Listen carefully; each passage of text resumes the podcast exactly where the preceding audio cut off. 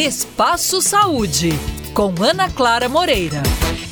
De acordo com o Boletim Epidemiológico de HIV-AIDS 2022 do Ministério da Saúde, entre 2007 e junho de 2022, foram registrados 434.803 casos de AIDS em homens e mulheres e diagnosticados 40.880 novos casos em 2021.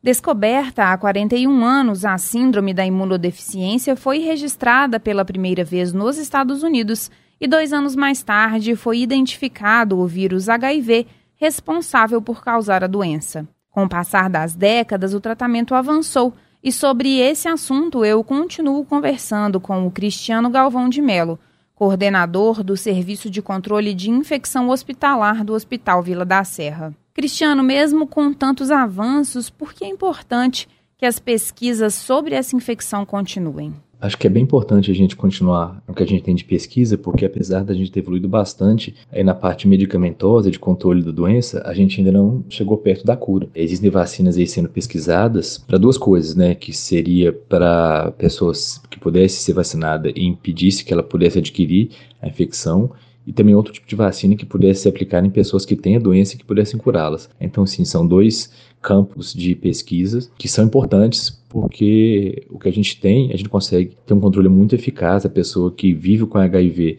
ela vive bem, ela tem uma expectativa de vida que hoje em dia é semelhante à pessoa que não tem a doença se ela faz o uso correto da medicação, mas não é a cura, né? Então, assim, o importante é que as pesquisas aí continuam para a gente consiga finalmente daqui a alguns anos, conseguir a cura do HIV. Eu conversei com o Cristiano Galvão de Melo, coordenador do Serviço de Controle de Infecção Hospitalar do Hospital Vila da Serra, sobre os avanços no tratamento da AIDS. Esse foi o Espaço Saúde de hoje. Obrigada pela companhia e até a próxima.